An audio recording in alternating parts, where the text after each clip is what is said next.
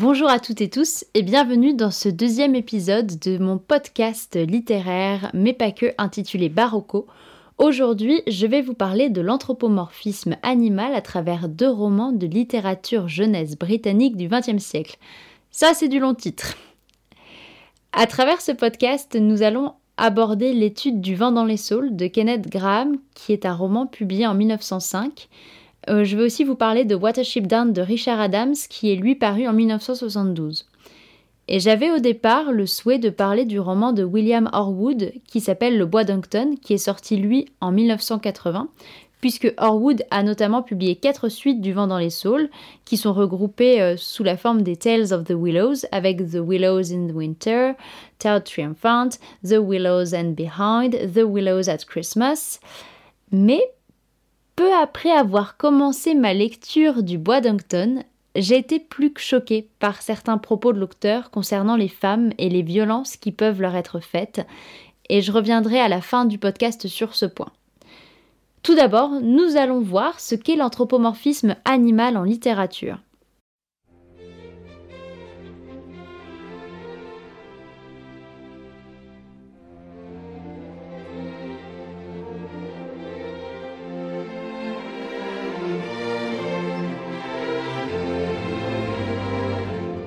L'anthropomorphisme, c'est le fait d'attribuer à quelque chose qui n'est pas humain des caractéristiques, des caractères, des pensées humaines. L'anthropomorphisme ne concerne pas uniquement les animaux, il peut aussi s'appliquer à des divinités ou encore à des objets. Mais ici, je m'intéresse au fait de donner aux animaux, dans la littérature, des comportements humains. On rencontre énormément ce procédé en littérature. Et l'exemple qui nous vient en premier, ce sont les animaux des fables de La Fontaine mais aussi tous les animaux qu'on retrouve aujourd'hui dans les albums destinés aux enfants. En littérature, les exemples célèbres ne manquent pas. On a les fables d'Ésope, qui est un auteur grec vivant entre le 6e, 7e euh, siècle avant Jésus-Christ. Et ensuite, on a aussi les fables dites de Bitpai, qui elles sont venues d'Inde par la Perse sous le titre du livre de Kalila et Dimna. Les Fables de Bitpie, c'est un très long récit avec une espèce de conte cadre qui est interrompu par une série de digressions où s'insèrent des fables animalières. Ce sont ce qu'on appelle des fables gigogognes, j'espère que je prononce bien, euh, mais comme je ne suis pas du tout spécialiste du sujet, je préfère ne pas m'étaler et vous laisser aller écouter l'émission de France Culture consacrée aux fables de Bitpie. Toutes mes références seront bien sûr disponibles en barre d'infos en dessous de la vidéo YouTube. Les fables d'Ésope, ce sont les plus connues, ce sont elles qui vont d'ailleurs inspirer La Fontaine au XVIIe siècle. Je ne résiste pas à l'envie de vous lire Le Corbeau et le Renard euh, version Ésope et ensuite version La Fontaine, que vous connaissez déjà certainement par cœur, puisque vous l'avez apprise à l'école primaire, bien entendu. Le Corbeau et le Renard, Ésope. Un corbeau, ayant volé un morceau de viande, s'était perché sur un arbre.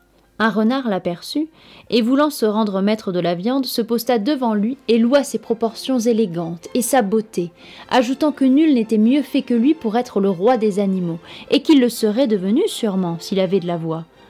Le corbeau, voulant lui montrer que la voix non plus ne lui manquait pas, lâcha la viande et poussa de grands cris. Le renard se précipita et, saisissant le morceau, dit Ô corbeau, si tu avais aussi du jugement, il ne te manquerait rien pour devenir le roi des oiseaux. Cette fable est une leçon pour les sots. Et à présent le fameux corbeau et le renard de La Fontaine. Maître Corbeau, sur un arbre perché, tenait en son bec un fromage. Maître Renard, par l'odeur alléchée, lui tint à peu près ce langage. Eh bonjour, monsieur du Corbeau, que vous êtes joli, que vous me semblez beau. Sans mentir, si votre ramage se rapporte à votre plumage, vous êtes le phénix des hôtes de ces bois.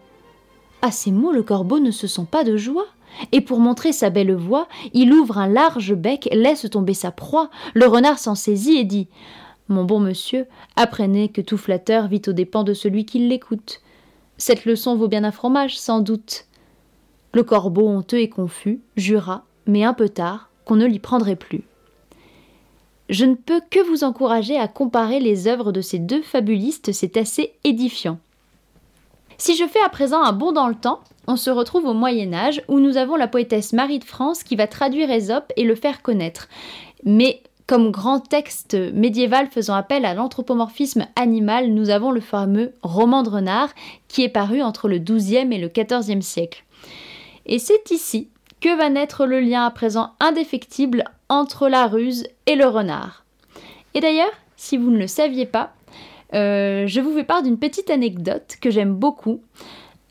Avant la publication du roman de renard, euh, l'animal s'appelait en fait un goupil, et devant le succès du roman de renard qui s'écrit avec un T par ailleurs, qui a pour protagoniste l'animal qu'est le goupil, le renard, et eh bien en fait on a rebaptisé le goupil un renard. J'espère que vous avez tout suivi. Le roman de renard, c'est un ensemble de 27 poèmes plus ou moins indépendants, de longueur inégale, qui parodient les chansons de gestes du Moyen Âge. Les chansons de gestes, ce sont les textes qui narrent les hauts faits des chevaliers et des héros, mais ça, on en parlera une prochaine fois. On trouve énormément d'humour dans ces vers, mais aussi une satire assez virulente de la société médiévale. Comme thématique centrale, on a la lutte perpétuelle entre renard et le loup isengrin, tous deux évoluant dans une véritable société animale qui s'organise à l'image de celle des hommes. Un roi les gouverne, c'est un lion qui s'appelle Noble. On voit ici que les noms propres sont choisis avec soin pour évoquer les caractéristiques physiques et ou symboliques des animaux. Et tout au long du roman de renard, on a un parfait mélange entre des traits dits humains et des traits plutôt animaux. L'identification de l'homme à l'animal se fait via les traits de caractère que ce dernier va lui emprunter, mais via aussi ses vêtements, les attitudes qu'il va endosser ou encore ses fonctions. À la cour du roi noble le lion, on a l'ours qui s'appelle Brun, qui est châtelain et messager du roi, et on a donc le loup Isengrin qui est le connétable par exemple. Je vous lis à présent un extrait du roman de Renard qui porte sur l'origine de la querelle entre Renard et Isengrin. Et d'ailleurs, je vous laisse en lien tout le dossier pédagogique du site de la BNF qui est très bien fait à propos du roman de Renard.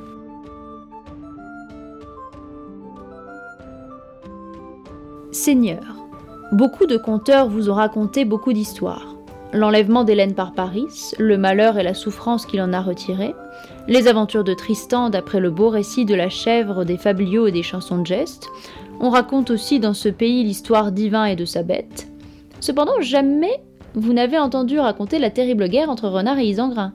Une guerre terriblement longue et acharnée. Ces deux barons, en vérité, n'avaient jamais pu se souffrir. Ils étaient souvent, c'est vrai, battus et bagarrés. J'en viens à mon histoire. Apprenez donc l'origine de leur querelle et de leurs différends, et la raison et le sujet de leur discorde. On va faire appel avec l'anthropomorphisme à tout un bestiaire animalier. Et ces animaux, ce sont des animaux que l'on connaît principalement. Même s'ils sont exotiques, parfois comme le lion, ce sont des animaux réels en tout cas, qui ne sont pas tirés de l'imaginaire, qui ne viennent pas du merveilleux comme les dragons, les licornes, les chimères. Les animaux sont là pour nous dévoiler quelque chose sur notre humanité. On passe par le prisme de l'animalité pour parler des défauts, des qualités de l'humain, pour offrir une morale à travers les animaux, qui sont proches des stéréotypes, des archétypes parfois. Ils développent et mettent en avant un trait de caractère. Je vous le disais plus haut, le roman de Renard va à travers l'humour faire une véritable satire de la société. C'est aussi ce que l'on trouvait chez Aesop et c'est ce qui va faire le succès de La Fontaine avec ses fameuses morales, comme par exemple Patience et longueur de temps font plus que force ni que rage, qui est la morale du lion et du rat. La Fontaine dit dans sa préface, adressée à Monsieur le Dauphin, le fils de Louis XIV, Je me sers d'animaux pour instruire les hommes. Et on peut dire qu'avec ses 238 fables, ce cher Jean s'est donné du mal. Certes, il a emprunté la matière de ses fables animalières à ses prédécesseurs, comme Ésope, ainsi que son bestiaire qui est inspiré du roman de renard. Mais aujourd'hui, ce sont ces vers qui nous sont restés les plus connus et les plus appréciés. Les animaux des fables ne sont pas réellement des animaux. Même si une cigale peut chanter et que les loups peuvent manger des agneaux, ce ne sont pas non plus à proprement parler des hommes, bien qu'ils soient doués comme nous de la parole. Ils sont ce que Michel Pastoureau appelle des figures, au sens que le blason donne à ce mot. En effet, les animaux sont toujours désignés par un article défini, comme le corbeau, la fourmi, le rat, et ils sont avant tout les représentants d'une certaine tradition culturelle qui remonte à l'Antiquité, plutôt que les représentants euh, naturels de leur espèce, si on veut. La tradition de la fable animalière va perdurer tout au long des siècles. On a George Orwell qui reprendra d'ailleurs la satire animalière à travers son roman La ferme des animaux, qui est publié en 1945, où il nous parle notamment de la montée du communisme et des sociétés totalitaires au XXe siècle à travers l'Europe. Ces dernières décennies, les animaux sont très présents dans la littérature jeunesse, à travers les albums, comme Petit ours brun, mais ils ont aussi fait leur apparition en fantasy, et dans une branche bien particulière qui est celle de la fantasy animalière. Je vous renvoie là au panorama illustré de la fantasy qui est publié chez Helios ainsi qu'au dictionnaire de la fantasy d'Anne Besson si vous souhaitez en savoir davantage sur ce sujet, sur cette branche spécifique de la fantasy.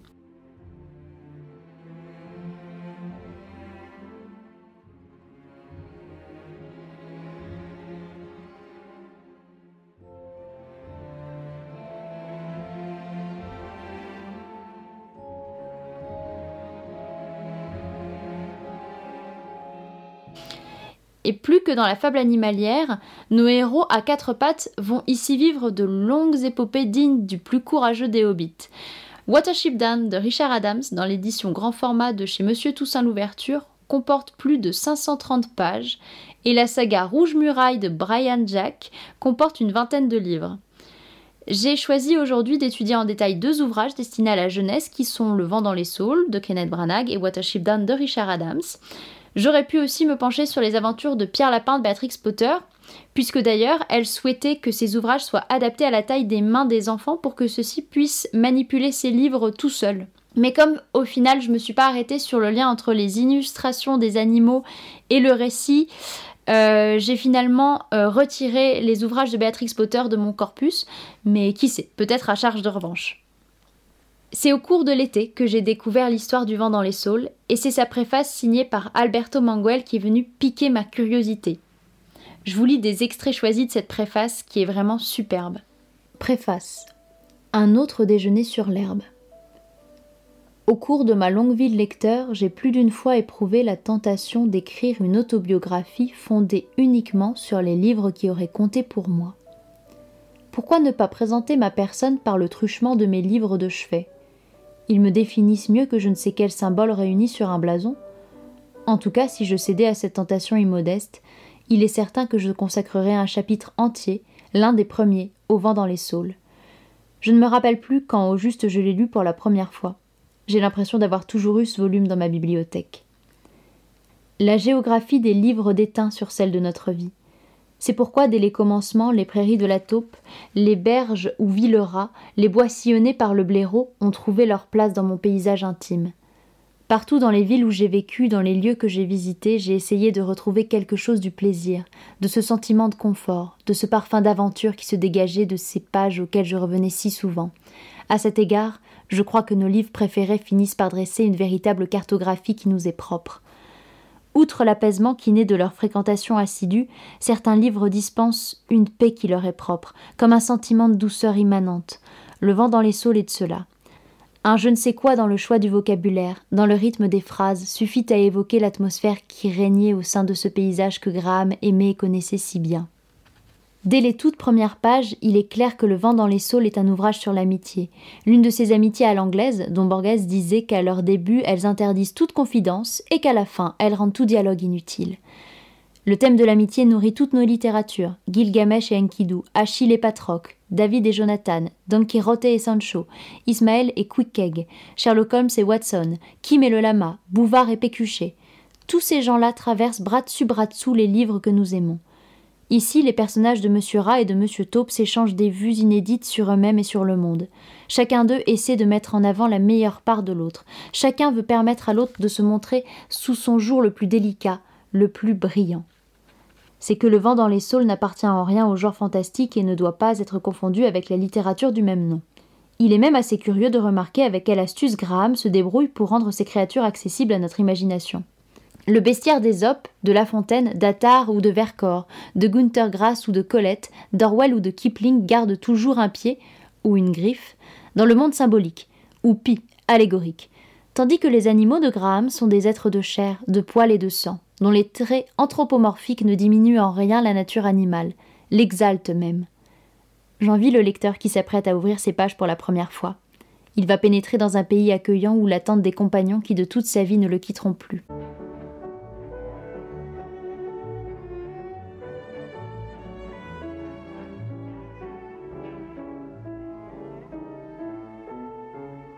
Voilà une préface qui donne envie, non? Et que dire des auteurs et des textes cités par Richard Adams à l'entête de chacun de ses chapitres? On ouvre le livre sur un extrait de l'Agamemnon d'Échille. Le Coryphée. Pourquoi ce cri? Quel monstre se forge dans ton âme? Cassandre. Ce palais sent le meurtre et le sang répandu. Le Coryphée. Dit qu'il sent les offrandes brûlées sur le foyer. Cassandre. On dirait les vapeurs qui sortent d'un tombeau. D'ailleurs, au chapitre 33, Adams fait un clin d'œil à Graham puisqu'il cite le vent dans les saules. Il n'avait jamais vu de rivière de sa vie, cet animal lustré, endroyant et charnu, tout en frissons et tremblements, pétillements, miroitements et reflets, frislis et remous, jasements et babil. Et à la fin, on termine avec un extrait de Tout est bien qui finit bien de Shakespeare. Il était perspicace dans les questions militaires d'alors, et fut l'élève des plus braves. Il se soutint longtemps, mais sur nous deux la vieillesse sorcière s'est glissée et nous a chassés de l'action. Et la toute dernière citation, c'est celle de Lewis Carroll de l'autre côté du miroir. Il faisait partie de mon rêve, naturellement, mais moi aussi je faisais partie du sien. Dans ces ouvrages, pas de bestiaires exotiques. On fait intervenir des petits animaux de la campagne anglaise, des rats, des taupes, des blaireaux, des lapins, des mouettes. Et les héros habituels des récits animaliers, comme le renard, sont relégués du côté obscur, du côté des prédateurs.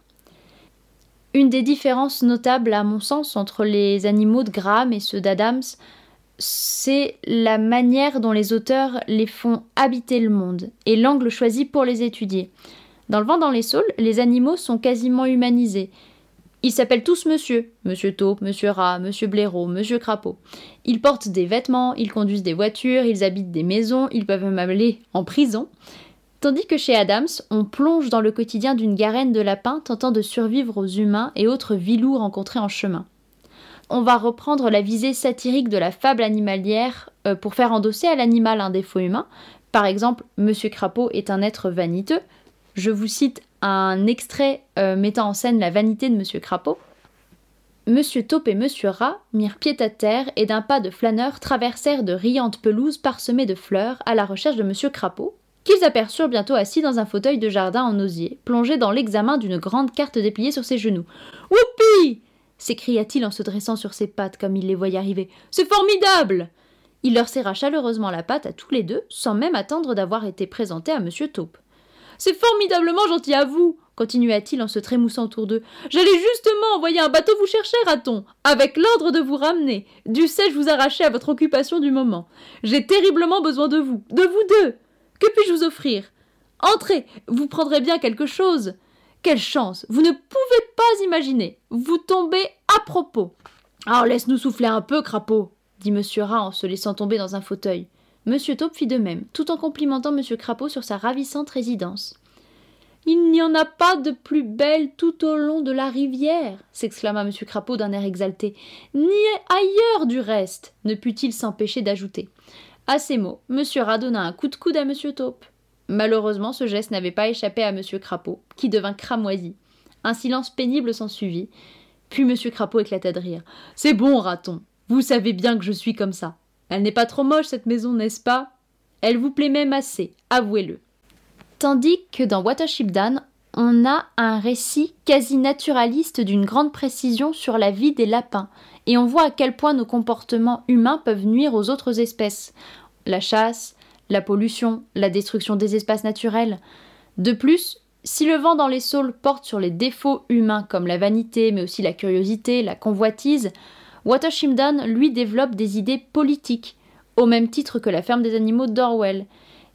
Et il parle des défauts d'une société. Richard Adams, ayant passé de nombreuses années au ministère de l'Environnement en Grande-Bretagne comme spécialiste de la pollution de l'atmosphère, prône un message conservateur et écologique. Ces lapins font preuve de courage, de dignité, n'hésitant pas à risquer leur vie pour leur famille, leur communauté, pour lesquelles ils éprouvent énormément d'amour et de respect. Ils ont un véritable sens de l'honneur quasi chevaleresque, ces lapins. Et voici un très bel extrait parlant justement de l'importance de la collectivité.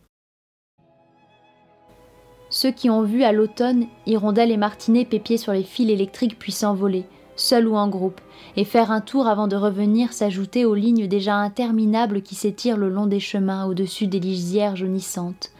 Ceux qui ont vu des oiseaux par centaines se mêler et se fondre, de plus en plus agités en nuées désordonnées pour ensuite donner naissance à une vaste cohorte indisciplinée, compacte au centre, irrégulière sur les bords, se déchirant et se reformant continuellement comme un nuage ou une vague jusqu'au moment où la plupart, et encore pas tous, savent que l'heure est arrivée de s'élancer, et qu'une fois de plus commence le grand voyage vers le sud auquel beaucoup ne survivront pas.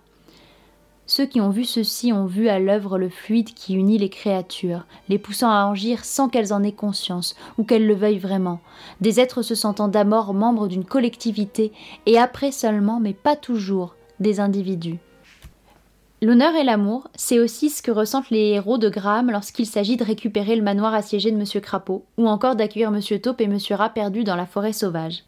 Chapitre 4 M. Blaireau ils attendirent patiemment pendant ce qui leur parut être une éternité, tapant des pieds dans la neige pour ne pas attraper froid. Puis ils finirent par entendre un bruit de pas traînants qui s'approchait de l'intérieur.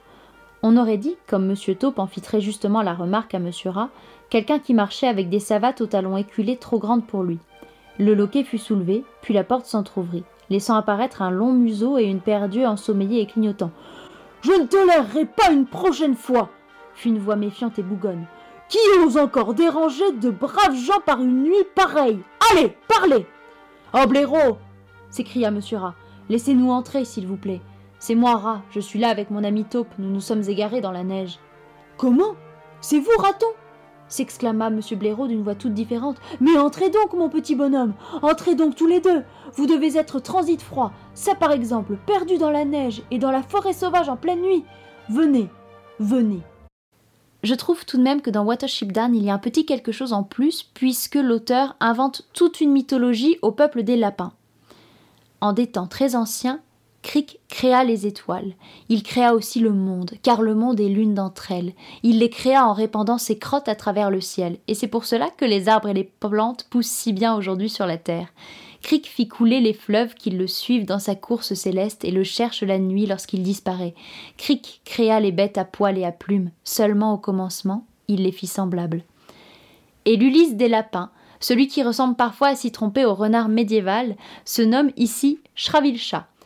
Shravilcha est un lapin rusé, dont les nombreuses et édifiantes aventures sont contées à la manière des contes des mille et une nuits. Chaque fois que les protagonistes vont être confrontés à des situations inédites et inquiétantes, ils se remémorent les exploits de Shavilshra, et alors Hazel, le plus malin d'entre eux, apprend à lire entre les lignes pour se sortir, lui et ses pairs, des situations les plus critiques. Et je dirais que c'est à nous maintenant de lire entre les lignes de ces deux romans, entre les poils des taupes et des lapins. Ces deux auteurs nous ont peint une société idéale, un monde rural, voire autosuffisant, où pour survivre aux prédateurs, quel qu'il soit, il suffit d'unir ses forces et d'aider son prochain en respectant son territoire. Bien loin de la thèse de Descartes selon laquelle l'animal n'est qu'une machine, les auteurs et autrices prenant pour protagonistes des animaux montrent bien souvent qu'ils ont ce je ne sais quoi de plus humain que nous, et qu'il nous reste beaucoup de choses à apprendre d'eux, ne serait-ce que le fait de les respecter. Une société idéale, vraiment? Oui, vous l'aurez deviné, le point faible de ces deux récits, pour moi, c'est la place des femmes. Chez Graham, elles sont quasi inexistantes et caricaturées parfois, tandis que chez Adams, elles sont reléguées au fait d'être des matrices sans lesquelles l'espèce ne peut perdurer, et ce sont les lapins qui vont venir au secours des As. Ce que la série Netflix de 2018 voit quelque peu corriger d'ailleurs en offrant une plus grande part au féminisme, je trouve. J'en viens donc à présent au passage qui m'a fait refermer le bois d'Octon, roman qui pourtant sur le papier avait tout pour me plaire et tout pour faire partie de ce corpus. L'une des choses qui rendait Mandrake encore plus impopulaire était qu'il aimait garder pour lui les partenaires de ses ébats amoureux. Il n'allait pas jusqu'à se constituer un harem collectionné des femelles prêtes à lui obéir. Non, mais quand il en avait trouvé une à son goût, il se battait avec tous les mâles qui tentaient de l'approcher et les tuer. Toutes celles qu'il avait fait siennes, il les surveillait de près, aussi longtemps que les petits n'étaient pas nés. Ce qu'il y avait de plus curieux était que les femelles avec lesquelles il s'était accouplé ne semblaient pas s'en offenser. Bien des années après, elles se souvenaient encore du temps où elles étaient ainsi tombées au pouvoir de Mandrake, du cruel, du méchant Mandrake. Quelque chose s'éveillait en elles, leur âme en était profondément remuée. Elles savaient en effet, ce qui échappait à celles qui ne l'avaient jamais approché, que sous l'excitation meurtrière de son rude se dissimulait une passion amoureuse, qu'il brûlait alors du désir de toucher en face de lui une corde sensible. L'envie paraissait le posséder un instant seulement pendant l'accouplement, mais C'était si tendre qu'ensuite elle ne pouvait l'oublier.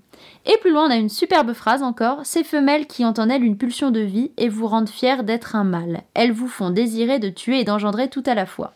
Pour moi, ce passage est problématique parce que il fait l'apologie de rapports violents non consentis et euh, c'est un ouvrage qualifié de jeunesse.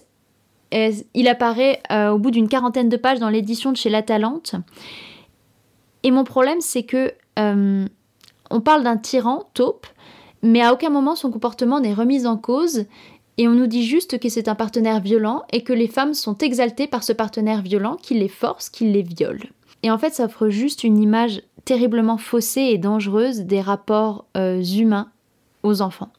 C'est pour ça que je n'ai pas voulu aller plus loin dans ma lecture et c'est pour ça aussi que je n'ai pas voulu en parler plus longuement parce que dans Le vent dans les saules et dans euh, Watership Down, à aucun moment je trouvais qu'il n'y avait de dangerosité dans les passages que je lisais, bien que le rôle des femmes soit diminué. Euh, ce n'était pas dangereux, ce n'était pas réducteur. Et ici, on est totalement là-dedans, à mes yeux et à mon sens. C'est tout pour ce podcast, j'espère qu'il vous aura plu. Je vous retrouve normalement au mois de janvier pour un prochain podcast. D'ici là, je vous souhaite de très belles fêtes de fin d'année et à très vite.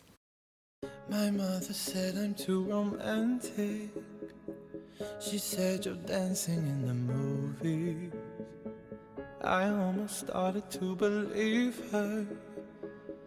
Then I saw you and I knew.